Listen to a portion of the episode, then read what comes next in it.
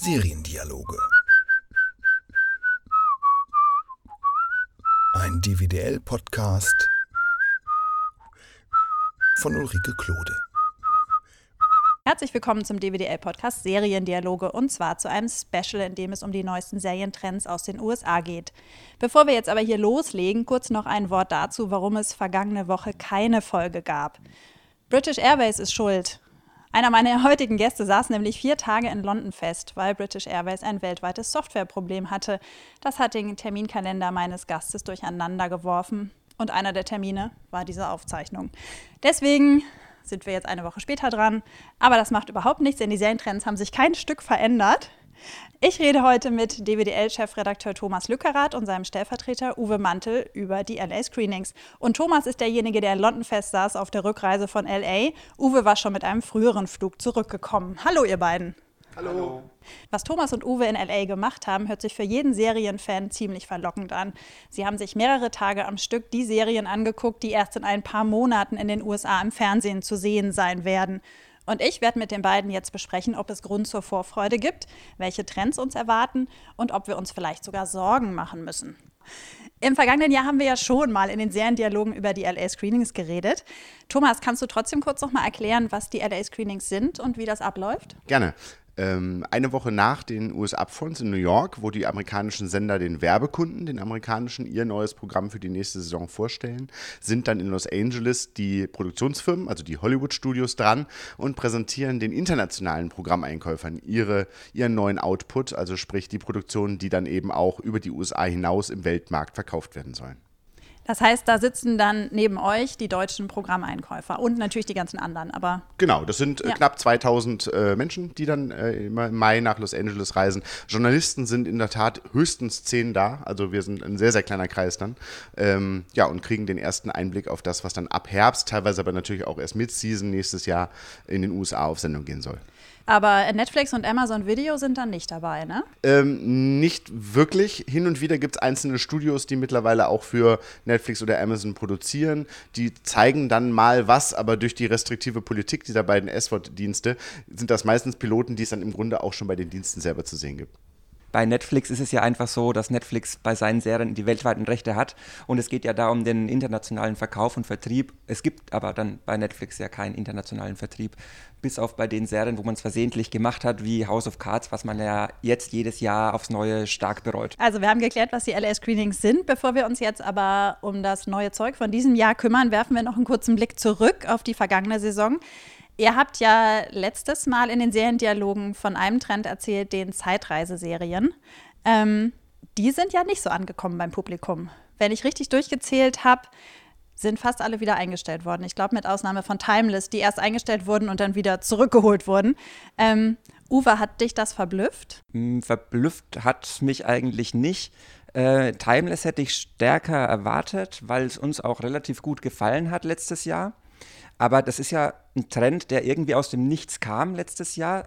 Also es ist nicht ganz nachvollziehbar, wie alle Studios und Networks gleichzeitig auf die Idee kamen, wir machen jetzt mal was mit Zeitreise. Und es war ja kein Trend, der irgendwie Nachfrage getrieben war, sondern das war eher Zufall. Und ähm, dass die dann alle nicht ankamen, war dann letztlich auch Zufall. Ähm, Timeless hätte ich, wie gesagt, ein bisschen stärker erwartet, hat einen starken Sendeplatz gehabt, war eigentlich nicht schlecht, aber ja, man steckt nicht drin. Die Amerikaner nicht wie die Deutschen, deswegen, die machen genauso viele Flops wie wir hier. Ähm, insofern finde ich es nicht überraschend. Ist aber auch beruhigend, dass die auch so viele Flops machen. Ja, also. Halt nur, die haben nur eine größere Masse. Genau, also, das, ja. ist das, das ist ja der große Unterschied zu den Deutschen. Wenn in Deutschland eine Serie floppt, dann ist das gleich der Weltuntergang, weil wir hier so wenige Serien machen wenn man einfach mehrere Serien macht, dann hat man so eine natürliche Floprate von, von 50 Prozent und dann fällt das nicht so auf. Und dann äh, kommt halt nach Deutschland häufig nur das, was wirklich erfolgreich ist. Und deswegen nehmen wir das amerikanische Fernsehen häufig besser wahr, als es ist. Gibt es noch eine andere Serie oder einen anderen Trend, wo ihr überrascht wart, dass er sich anders entwickelt hat, als ihr dachtet? Ähm, was wir eigentlich auch ganz gut fanden, äh, war Notorious im letzten Jahr. Das war, lief. Ähm, Scandal ist ja letztes Jahr in der letzten Saison äh, später gestartet wegen der Schwangerschaft der Hauptdarstellerin. Und das war quasi eine Serie, die nicht von Shonda Rhimes kam, die aber sehr Shonda Rhimes-artig gemacht war und die uns, die sehr schnell erzählt war, ging um Medien, äh, um die Verquickung von Medien und Anwaltssachen. Äh, und hat uns relativ gut gefallen, hat aber das Publikum von Anfang an abgelehnt. Also die haben der gar keine Chance gegeben, obwohl es auch zwischen Grey's Anatomy und äh, How to Get Away with Murder lief. Also perfekt programmiert genau, eigentlich. Genau, war ja. eigentlich, das hat mich total überrascht, dass das nicht, gar nicht funktioniert hat. Aber ansonsten gab es jetzt eigentlich keinen Ausfall, wo ich vorher gesagt hätte, das, das muss doch funktionieren. Das ist ja ein völliger No-Brainer. Gab es eigentlich nicht. Dann kommen wir nochmal zu den Trends in diesem Jahr. Thomas, welche habt ihr denn festgestellt, als ihr da wart? Die Amerikaner lieben ihre Helden. Das hat man in diesem Jahr gemerkt. Also es gab die Elite-Einheiten oder auch die Elite-Einheit der Elite-Einheiten, äh, wie es bei einer Serie im, Vor im Vorspann noch genannt wurde. Also, Wie Moment, es, es hieß da wirklich die Elite-Einheit ja. der Elite, ja. oder was? Es ging um die Navy SEALs und da hieß es dann, selbst die Navy SEALs sind eine Elite-Einheit, but even this äh, Elite Group has an Elite Group. Ah. Und, äh, so, und davon erzählen viele. Also es gab sehr viele Serien, die militärisch äh, Heldengeschichten verfolgen, äh, mal mit sehr viel Pathos, mal verpackt mit ein bisschen Beziehungsdrama. Das war dann schon sehr amerikanisch. Da haben auch einige Einkäufer und auch wieder irgendwann gesagt, hm, ja, hm, könnte den amerikanischen Markt befriedigen, aber international wird das ein bisschen schwierig. Das war ein großer Trend und ein Trend, der irgendwie ausgeblieben ist, den fand ich ganz interessant. Man hätte davon ausgehen können, eigentlich, dass nach This Is Us ähm, es die Copycats gibt, dass jemand versucht, das so ein bisschen zu adaptieren, aber das gab es eigentlich nicht. Also die, die warmherzige Familiengeschichte ähm, gab es in der Form nicht so, wie man es erwarten könnte, wenn Hollywood mal wieder die Kopiermaschine anwirft. Liegt das daran, dass der Erfolg zu überraschend kam? Dass wir vielleicht erst nächstes Jahr bei den LA-Screenings dann eben die This Is Us Nachahmer sehen werdet? Das kann sein, oder aber ne, This Is Us ist einfach was gelungen, was schwer zu kopieren ist, weil ehrlich ist, ehrlicherweise ist die Serie ja keine Neuerfindung des mhm. Rades. Es ist eine klassische Familienserie eigentlich. Sie ist nur unfassbar gut gemacht. Und das ist wahrscheinlich das, was manche Hollywood-Studios vor ein Problem stellt. Es ist kein Gimmick im Mittelpunkt, was man kopieren kann, mhm. ähm, sondern es ist wirklich das handwerklich Woche für Woche gut gemachte Skript. Und ähm, ja, da kann man halt dann nicht sagen, mach doch mal eine Serie in der Fantasy-Welt, mach doch mal eine Serie mit Zeitreise etc. Das kann man leicht in Auftrag geben und kopieren. Das ist vielleicht dann hier ein bisschen schwieriger. Naja, wobei, man hätte ja dann zumindest eine Familienserie in Auftrag geben können. Aber ihr habt keine einzige Familienserie gesehen? es gab so ein paar Ansätze. Es gab äh, eine Idee, die, die könnte ganz charmant werden, eventuell Life Sentence äh, hieß das. Ähm, da geht es darum, dass eine äh, junge Dame ähm, eigentlich ihre ganze Kindheit und Jugend über gesagt bekommen hat, sie hat Krebs und sie wird sterben. Und ist dann kurz vorm Erwachsenenalter, gibt es eine neue Therapieform und plötzlich ist sie geheilt. Und ihr ganzes Leben war darauf ausgerichtet, dass sie quasi im Grunde bald stirbt. Das führt dazu, dass Freunde, Familie, Bekannte, Kollegen sie anders behandelt haben natürlich, also sehr freundlich behandelt haben, sehr positiv behandelt haben und jetzt stellen alle fest, oh Gott, oh Gott, jetzt müssen wir ihr die Wahrheit sagen, es ist alles gar nicht so rosig, wir haben ihr das nur vorgemacht, weil wir dachten, sie wird bald sterben. Das könnte dann in so eine Familienserie münden, aber nichts vom Kaliber oder von der Überzeugung von This Is Us letztes Jahr. Mhm. Gibt es einen weiteren Trend, Uwe, den ihr gesehen habt? Ähm, nee, es gibt so die, die klassischen Trends. Es gibt einfach sehr viele Krimiserien, die inzwischen alles so darauf setzen. Es gab ja eine lange Zeit, da gab es immer das, das ungleiche Ermittlerduo. Ähm, inzwischen gibt es immer noch ein ungleiches Ermittlerduo, aber das sind keine zwei Polizisten, sondern der zweite Ermittler ist quasi immer jemand Fachfremdes. Haben wir gesehen bei Deception, da ist es ein, ein Magier was uns Ui. ziemlich gut gefallen hat sogar, weil das, das ähm, gibt es nämlich den zweite Trend, der auch immer zu weiter am Laufen gehalten wird, äh, sind die ganzen Superhelden-Serien, äh, wo man sich jetzt wirklich langsam überlegt, also welche, welche Superkraft kann man jetzt noch erfinden, äh, woraus, woraus man jetzt noch eine Serie macht, weil das ist ja eigentlich erst seit ein paar Jahren. Das ist ja, war ja eigentlich völlig weg. Mhm. Äh, und ähm, jetzt mit Marvel und DC, das hat sich in den letzten fünf Jahren oder so exponentiell nach oben entwickelt, sodass es jetzt eigentlich irgendwo mal eine Grenze erreicht sein müsste. Und gemessen daran ist es eigentlich ganz nett, dass es da ein Zauberer ist äh, oder ein Magier ist. Ähm, und, und keine übernatürliche Kraft, sondern da ist dann ganz klar, das sind Tricks, mit denen gearbeitet wird. Äh, und das ist dann irgendwie auch mal entspannend. So vielleicht inspiriert von This Is Us habe ich äh, festgestellt, dass es so ein bisschen die Normalität kehrt zurück. Also wir haben zum Beispiel eine schöne Serie gesehen bei Sony, The Good Doctor, über einen autistischen Chirurgen und die Frage, ob ein Autist eigentlich Arzt werden kann, wenn ihm die Empathie fehlt. Ähm, wunderbarer Pilot, hat allen sehr, sehr gut gefallen. Ist aber sehr klassisch. Also es ist wirklich, also nicht überdreht, keine überdrehten Figuren, klassisch inszeniert. Man könnte auch sozusagen im Grunde einen Weiterdreh von, von Haus.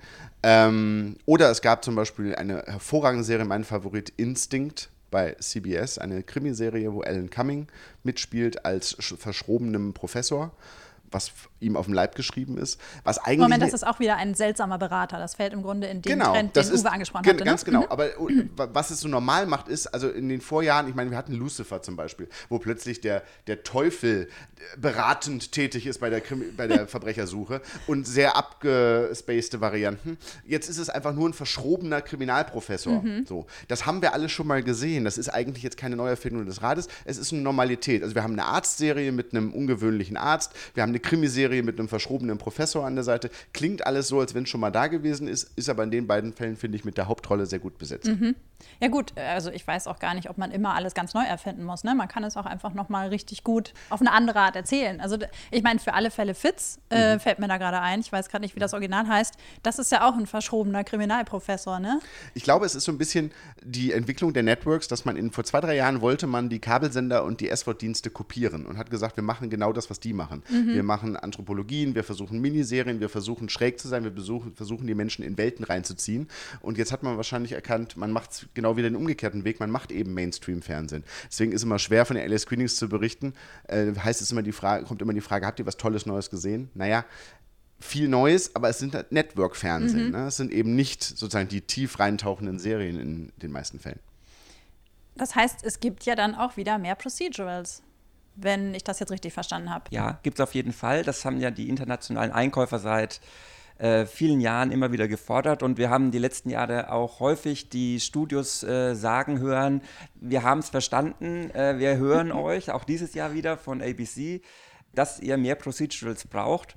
Und äh, es gab in diesem Jahr auch mehr Procedurals. Trotzdem stellt man fest, dass, dass viele Serien halt doch eher für den amerikanischen Markt geeignet sind, wenn es eben in den Bereich dieser Eliteeinheiten geht. Also mhm. diese Navy SEALs, wenn die da irgendwo sind äh, und wenn das alles mit sehr viel Pathos erzählt wird, das ist nichts, was du jetzt problemlos in Deutschland so zeigen kannst, vermutlich. Mhm.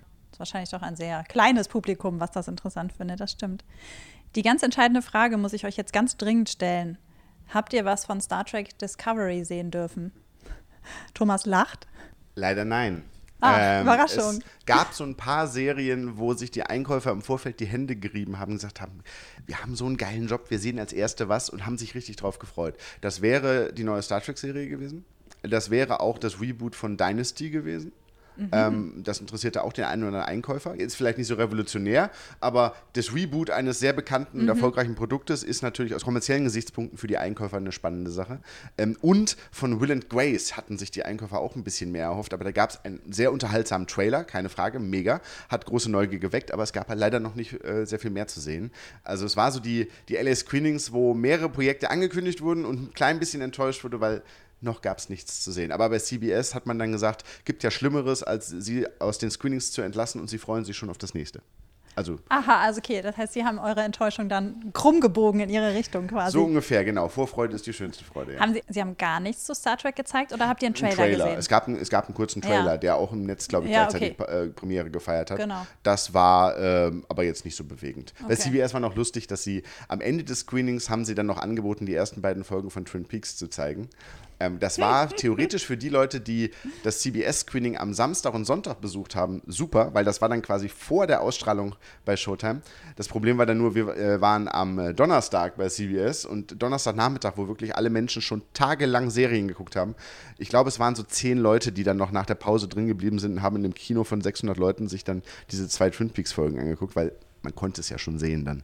Also ja, ja, wobei im Kinoformat ist ja auch nochmal schön dann. Ja, aber so schön sich das anhört, sieben Tage am Stück Serien zu gucken, wenn man so 40 Serienpiloten gesehen hat, irgendwann denkt man sich so, draußen ist schönes Wetter, morgen geht es wieder nach Hause, vielleicht gucke ich mir Twin Peaks dann wann anders an. Ja, und dann nicht in der Größe, die dann so verstört auch noch bei David Lynch. Gab es denn auch Serien, ähm, wo ihr das Gefühl hattet, die könnten jetzt gut sein, aber eigentlich sind die nicht für die große Leinwand gemacht? Die wirken jetzt nicht so doll?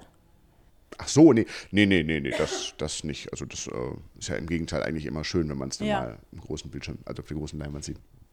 Das ist natürlich auch ein bisschen schwierig, dass man es auf einer großen Leinwand sieht. Also man sitzt in einem Kino, äh, ist konzentriert äh, und guckt im Dunkeln ohne Ablenkung diese ganzen Piloten. Und das ist natürlich ein ganz anderer, ein ganz anderes Umfeld als das, was die Fernsehzuschauer dann irgendwann vor sich haben. Und deswegen wirken äh, Piloten, wie wir sie sehen, auch manchmal anders, als sie wirken, wenn man nebenbei noch aufs Handy guckt und dies macht und das macht und halt, halt abgelenkt ist.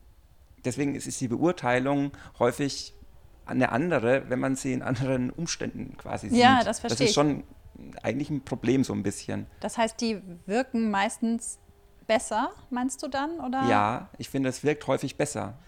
Ich finde auch, die Serien wirken oft besser, es sei denn, es gibt ein Network, das ich an der Stelle mal grüßen möchte, das ist Warner.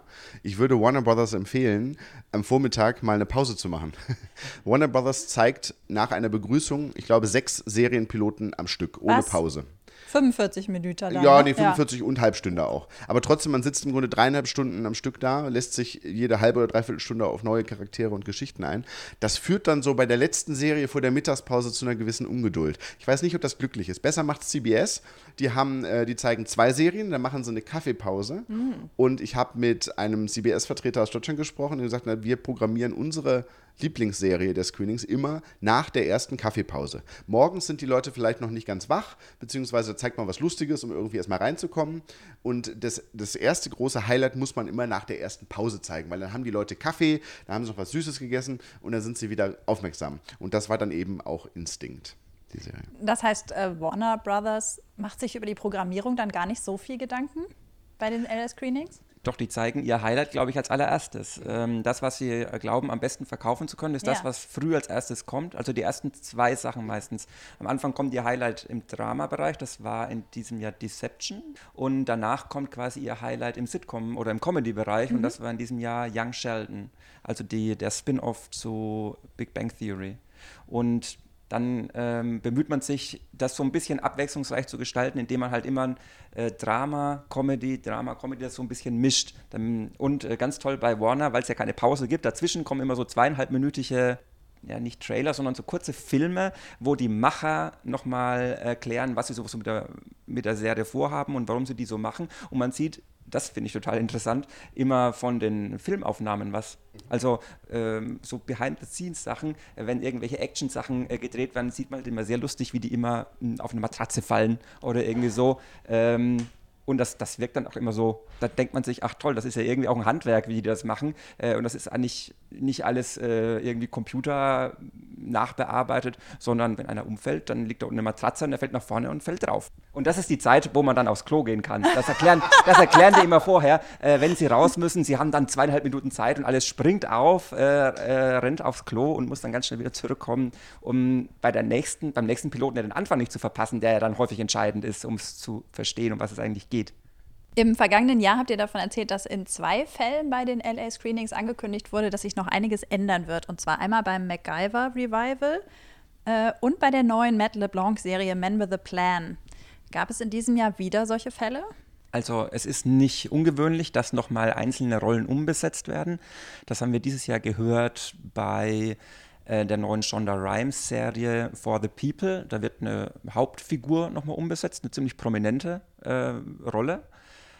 Aber es gibt, gab keinen so Totalausfall wie im letzten Jahr bei MacGyver. Da war der Pilot ja offensichtlich, wir haben ihn ja nicht zu sehen bekommen. Wir haben ja damals irgendwie so einen, so einen 15- oder 20-minütigen Zusammenschnitt haben die gezeigt, weil es ihnen offenbar so peinlich war, ähm, dass man den gar nicht zeigen konnte. Und man hat es ja nochmal komplett neu gedreht und hat ja auch funktioniert, weil die Serie ist ja dann tatsächlich ein Erfolg geworden. Ähm, aber sowas gab es in diesem Jahr nicht. Aber dass so einzelne Rollen nochmal umbesetzt werden und dann quasi diese Szenen alle nochmal neu gedreht äh, werden müssen, das ist nicht ungewöhnlich und das gab es auch dieses Jahr. Und äh, konntest du das verstehen in dem Fall? Also äh, haben die das vorher angekündigt? Ja, wahrscheinlich, ne? Ja, ja, genau. Die haben das dazu gesagt, dass diese eine Rolle neu besetzt wird. Das sagen sie logischerweise vorher den Einkäufern, damit die nicht sagen, ach, das ist ja äh, tolle Serie, aber kaufe ich nicht wegen, äh, wegen dieser einen Figur da. Äh, das heißt, die kündigen das vorher an. Fand ich in dem Fall aber, habe ich es ehrlich gesagt gar nicht so richtig verstanden, warum. Da wird wohl irgendeine Marktforschung dahinter stehen, äh, die rausbekommen hat, dass, dass diese die Schauspielerin äh, irgendwie nicht gut ankommt oder irgendwie sowas, aber so richtig nachvollziehen kann ich es nicht. Und das ist, ich stelle mir das so schlimm vor, ähm, wenn ich quasi die Schauspielerin bin oder der Schauspieler bin. Allen ist klar, dass Piloten nicht unbedingt ins Erde gehen. Das ist äh, in Amerika ja eigentlich ganz gut, dass es quasi immer diese Pilot-Season gibt. Das heißt, jedes Jahr werden die Karten neu gemischt. Du kannst jedes Jahr wieder an einen guten Job kommen. Und dann, wenn du aber dann schon mal in den Piloten bist, der dann auch ähm, der dann auch genommen wird und der in Serie geschickt wird und äh, freust dich schon und dann kriegst du gesagt, also der Pilot geht in Serie, aber du bist der Einzige, Oh, der nicht ja. dabei ist. Das stelle ich mir richtig hart vor. Das ist echt schlimm. Mir fällt jetzt auch gerade auf, letztes Mal beim Man with a Plan war es ja auch die weibliche Hauptrolle, die Ja. neu besetzt wird. Jetzt hast du auch gerade wieder von der, Hauptfi- äh, von der Hauptdarstellerin geredet. Ähm, ist es, sind es vor allen Dingen oft Frauenrollen, wenn ihr jetzt mal so die letzten Jahre zurückdenkt? Kann ich jetzt nicht mit Bestimmtheit sagen, aber lustigerweise, die meisten, an die ich mich erinnern kann, ist es tatsächlich so. Es ist auch bei Shonda Rhimes häufig so. Auch bei The Catch wurde damals, glaube ich, die weibliche Hauptrolle nochmal anders besetzt. Bei Man with a Plan war es die weibliche Hauptrolle. Also, aber das kann jetzt auch täuschen, der Eindruck. Ähm, Reden wir einfach nächstes Jahr nochmal drüber. so. Wir machen jetzt eine Statistik. Und jetzt das Wichtigste, Serien, auf die wir uns freuen können. Thomas, was hat dich am meisten beeindruckt? Am meisten hat mich einfach wirklich Instinct begeistert. Also wer in den letzten Jahren äh, The Good Wife geguckt hat, der kennt ja Ellen Cumming sehr gut. Hm, ja, oh. Ähm, und ich finde es so schade, dass er bei The Good Fight nicht dabei ist. Das stimmt, aber freudig, er hat Zeit für eine neue Serie. Ja, sehr gut. Und Instinct ist wirklich ihm auf den Leib geschrieben, weil ähm, er ist ja als Schauspieler und als Mensch eigentlich viel verschrobener und schräger und eigenwilliger als seine Rolle bei äh, The Good Wife, wo er ja eigentlich sehr äh, konservativ spielt und auch einen Konservativen spielt. Ähm, und deswegen ist das ein großes Vergnügen, ihn äh, zu erleben als ehemaligen CIA-Agenten, der aber seit 15, 20 Jahren mittlerweile ähm, als Professor lehrt über Kriminalität und Psychologie. Und äh, bei einem Kriminalfall, der sich dann als Serienmörder entpuppt, wird eine Spielkarte am Tatort hinterlassen. Und er hat vor 15 Jahren oder 20 Jahren ein Buch geschrieben über einen Serienmörder, der das schon mal gemacht hat. Und äh, dementsprechend sozusagen wird er an Bord gezogen nach dem Motto, Sie haben da mal was geschrieben, Sie wissen doch bestimmt, um was es geht. Und ähm, es ist eine so skurrile Serie, weil er sich natürlich jedes Mal freut, wenn jemand stirbt. Äh, weil er es ganz aufregend findet äh, und, und spannend. Und äh, das ist für ihn, also ich will nicht zu viel verraten, aber der Pilot endet alleine auch schon wieder mit einer sehr lustigen Szene.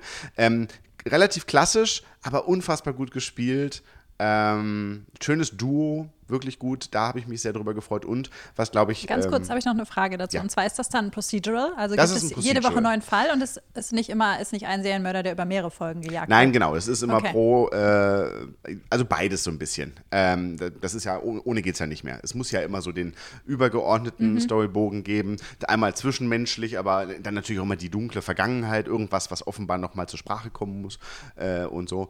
Ähm, aber relativ klassisch kann man pro Woche einschalten und einen Fall bekommen. Ähm, das hat mir sehr gut gefallen, war dann auch der Liebling der Einkäufer im Bereich der Dramaserien. Das deckte sich erfreulicherweise, oder das ist mal ganz schön, wenn man dann nicht auf einmal auf was ganz anderes setzt und wir machen danach dann die Umfrage unter den Einkäufern und die kommen zu einem ganz anderen Ergebnis, dann denkt man sich immer, okay, habe ich einen komischen Geschmack.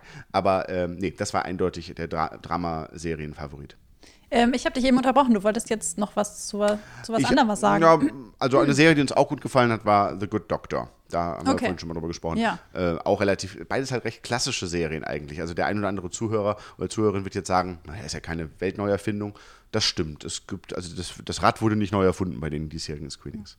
Was war dein Favorit, Uwe? Ähm, ist auch ein bisschen langweilig eigentlich, äh, weil es auch ein Favorit auch der Einkäufer war und was ja auch hoch gehandelt wurde, und das ist Young Sheldon. Erzählt, Ach, schlimm. Nein, aber es ist wirklich gut, weil äh, es ist nicht nochmal Big Bang Theory. Es ist schon formell ganz anders, während Big Bang Theory, äh, Theory ja äh, eine Multicamera-Sitcom ist, also klassisch äh, auf der Bühne vor Publikum und ein Satz, ein Lacher. Ähm, ist Young Sheldon eine Single-Camera-Sitcom, Okay. die sehr ruhig eigentlich oder relativ ruhig erzählt wird. Ähm, es geht um Sheldon Cooper, die Kindheit von Sheldon Cooper als Neunjähriger, der damals natürlich auch schon hochbegabt war und als Neunjähriger schon auf die Highschool kommt. Ähm, und, und um die Familie, um seine Familie und wie die damit umgeht. Ähm, er hat natürlich seine Zwillingsschwester Missy, die ja auch später noch, äh, noch auftaucht in der Serie, die ähm, ganz anders ist als er und auch immer so einen coolen Spruch äh, auf den Lippen hat.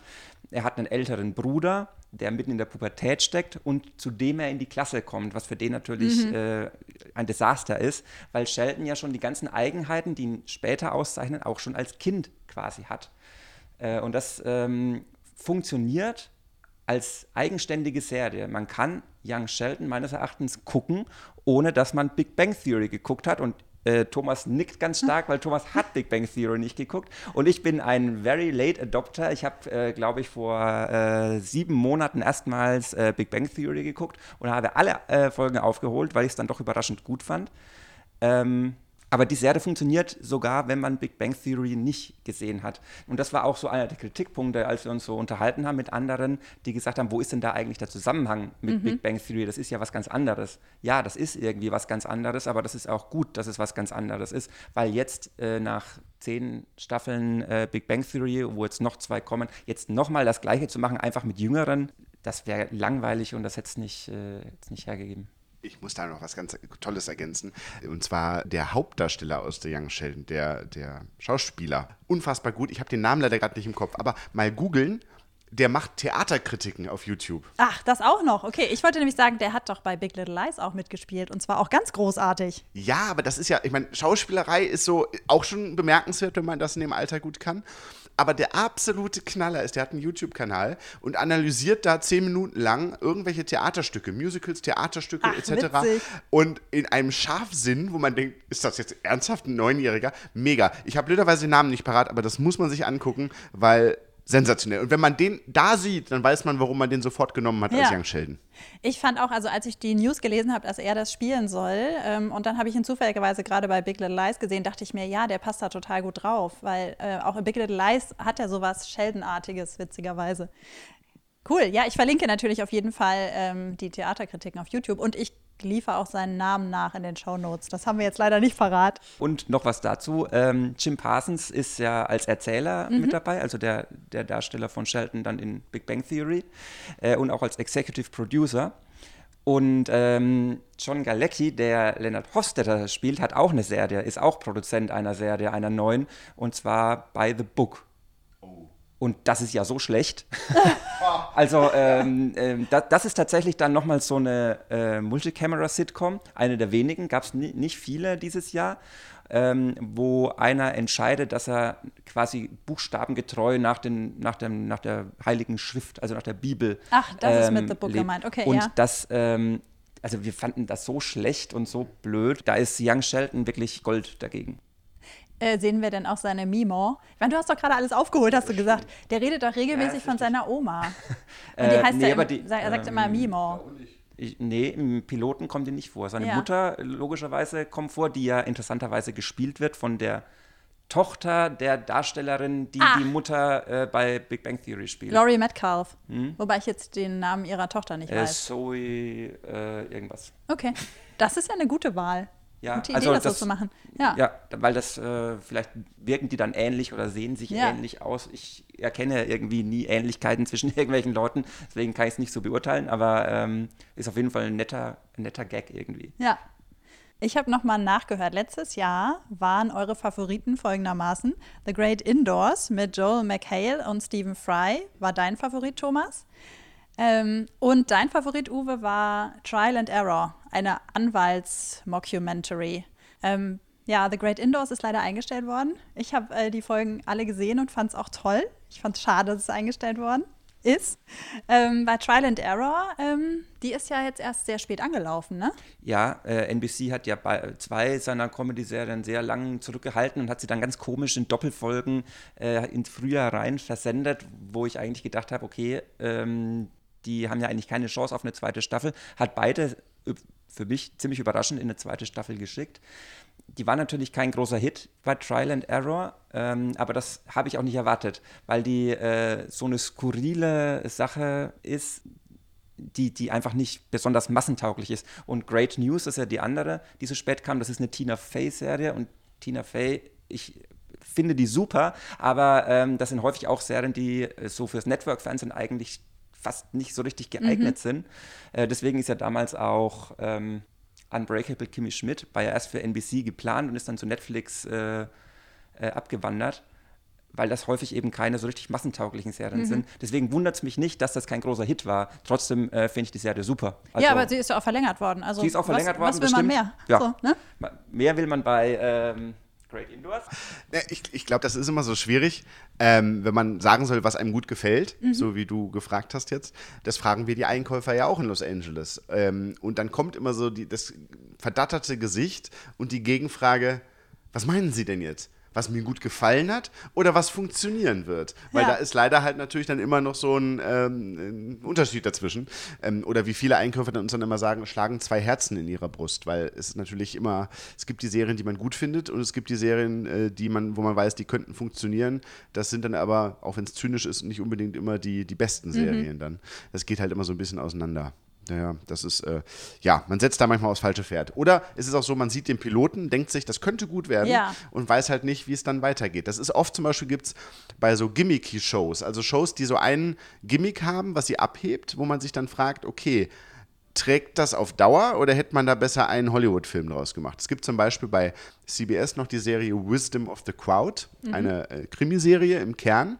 Jeremy Piven spielt die Hauptrolle, äh, einen äh, Silicon Valley-Milliardär, dessen Tochter ermordet wurde. Und er, es lässt ihn nicht in Ruhe, wer der Mörder denn sein könnte. Es wurde jemand verurteilt, er glaubt aber nicht, dass das der Mörder ist. Und er lässt sein gesamtes Milliardenimperium ruhen, gibt das alles ab und sagt, er hat mit einigen seiner Mitarbeiter eine App entwickelt, die heißt Sophie. Und das ist eine Crowdsourcing-App, um Verbrecher zu jagen und zu finden Okay. und will damit sozusagen die Verbrechersuche revolutionieren. Ähm, da weiß man halt nicht so richtig, ist der Gag oder ist dieses Gimmick dann nach ein paar Folgen nicht irgendwie auch auserzählt?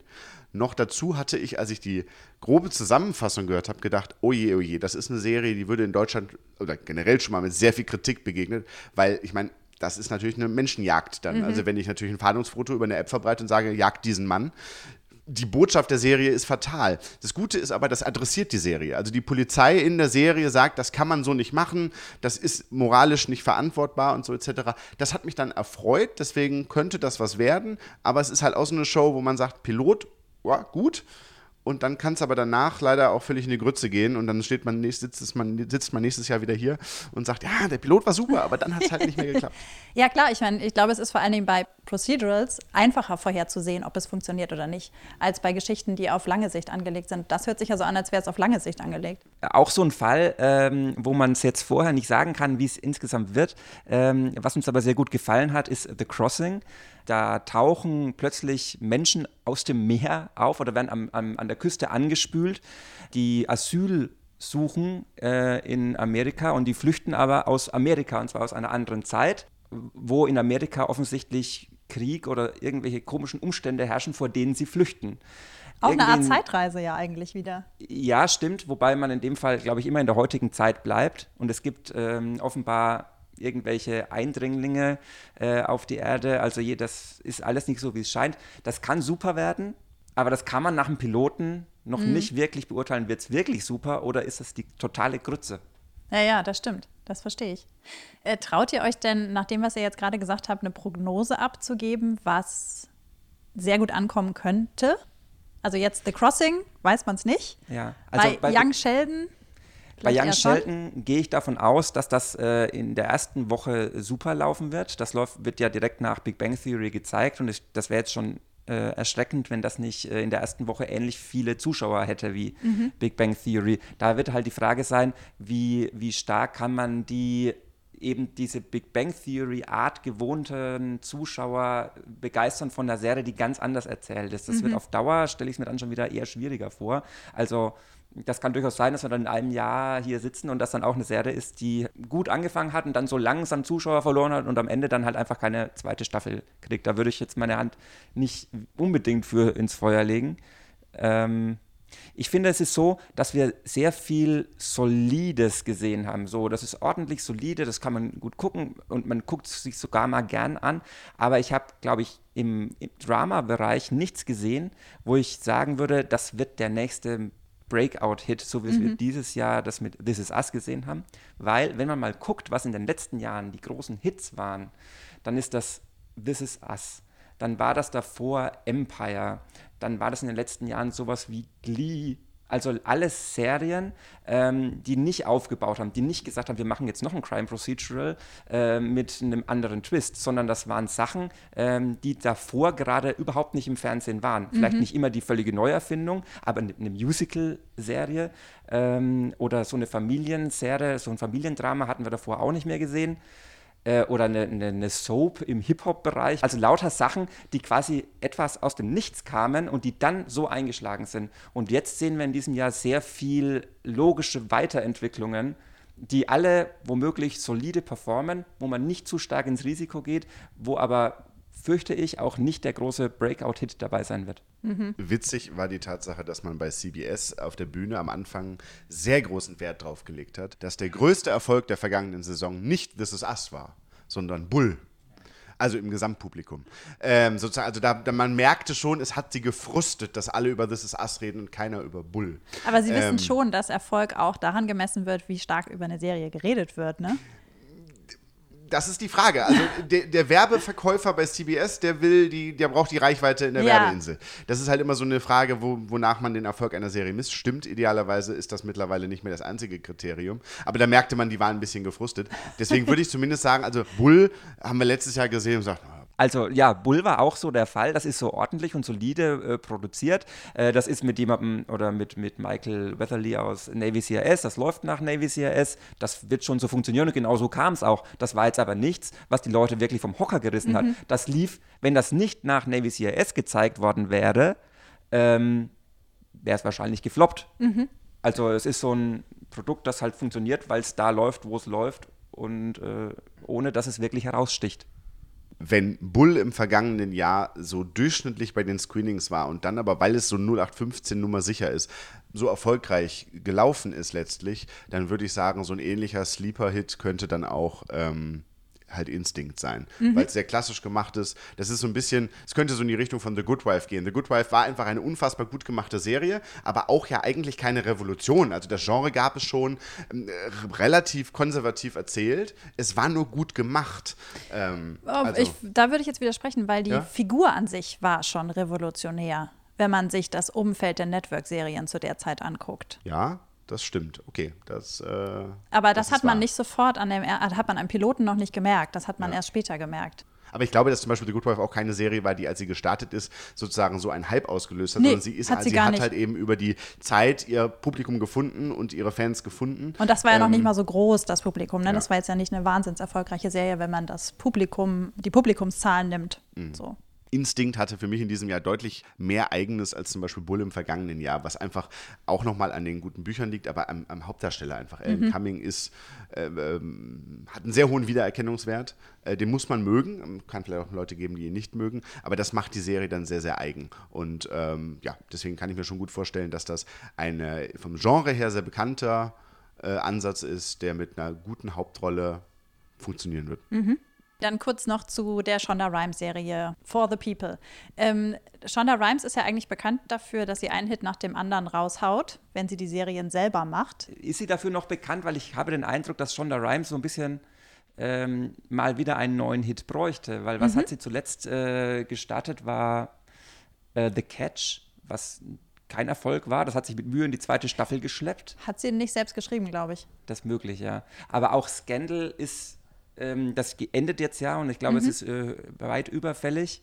Ähm, auch äh, How to Get Away with Murder ist, äh, verliert an Zugkraft, also so generell. Ja, das war in der ersten Staffel richtig stark, auch erzählerisch und auch von, von den Zuschauern her, aber dann hat es auch echt verloren, ne? Ja. Das stimmt, ja. Also jetzt bringt äh, Shonda Rhimes ja wieder zwei neue Serien, For the People und noch das Spin-off von Grey's, äh, Grey's Anatomy im Feuerwehrbereich. Also hm, ich, ich glaube so die, die große Euphorie, was, was ist das nächste von Shonda Rhimes, wie wir das noch gesehen haben, äh, als How to Get Away with Murder startete, wo alle gesagt haben, "Ah, was kommt denn da jetzt Neues? Oder auch im Jahr danach. Die waren dieses Jahr, finde ich, nicht so zu spüren.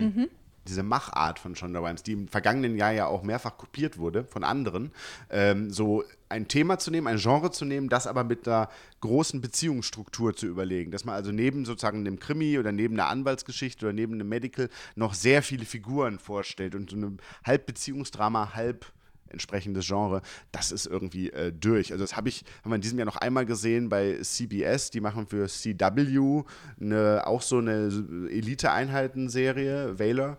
Ähm, die ist erträglich, weil sie nicht so sehr viel Pathos hat, aber dafür eben sehr viel so Shonda Rhimes-Momente, also dieses Beziehungsgedöns in einer Eliteeinheit.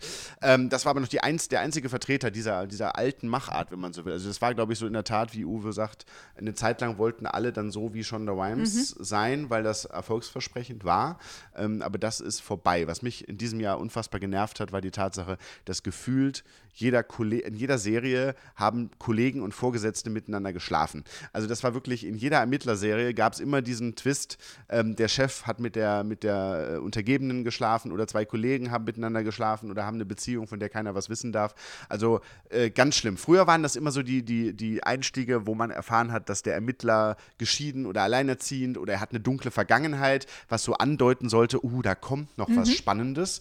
Jetzt in diesem Jahr waren es unfassbar viele Piloten in denen durch so eine verbotene Beziehung quasi potenziell Sprengstoff für die ah, nächsten okay. Folgen gelegt werden sollte. Nur das ist dann nach fünf Tagen Screening und der x-ten Serie, die den gleichen Twist hat, auch so, Leute, lasst euch was Neues einfallen. Also der Vorgesetzte, der mit seiner Untergebenen schläft, habe ich jetzt schon ein paar Mal gesehen. Ist ja auch ein äh, Shonda Rhimes-Stilmittel, wenn man das so durchdekliniert, genau, ne? Genau. Also ja. man, ich meine, man merkt ja bei so Piloten immer, die müssen natürlich in der Pilotfolge möglichst viel sozusagen Grundstein bauen für die nächste Staffel. Mhm. Deswegen nimmt man natürlich jeden Kniff, mit dem man möglichst schnell irgendwie Neugier weckt auf, was könnte da noch kommen oder was könnte da dahinter stecken.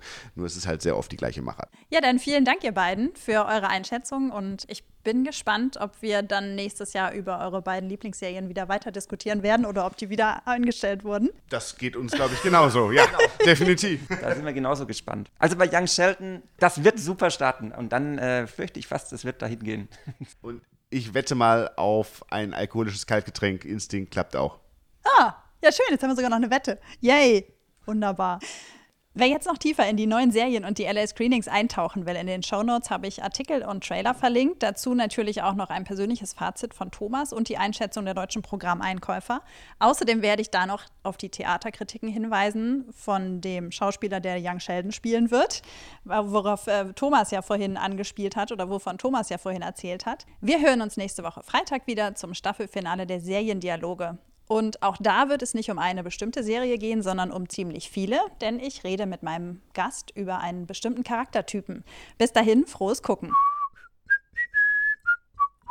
Seriendialoge. Ein DVDL-Podcast von Ulrike Klode. Redaktion und Produktion Ulrike Klode, Sounddesign Joachim Budde.